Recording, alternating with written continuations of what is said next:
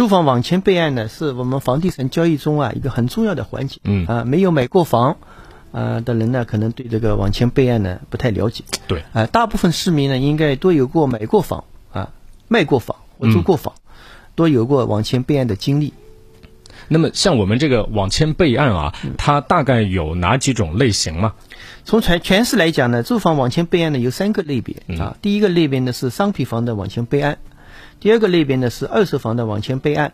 第三个类别呢是住房租赁的网签备案。啊，说到这里，其实我们就知道了，这个网签备案它涉及到三种相关的交易，一种是商品房，它指的就是从房房开公司那边买的一手房，是吧？嗯啊，第二种就是二手房，居民之间的这种交易，第三种就是房屋租赁了啊，房东跟房客之间的租赁也涉及到网签备案的问题。那么这三个过程是在同一个平台来操作吗？还是不同的平台呢？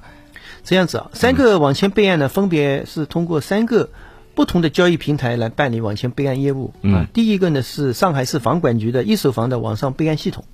第二个平台呢是上海市的房地产交易中心的二手房的网上备案系统，嗯，第三个呢是上海市房管局上海市住房租赁公共服务系统，通过三个平台来实现这个这个完成这个网签备案。嗯。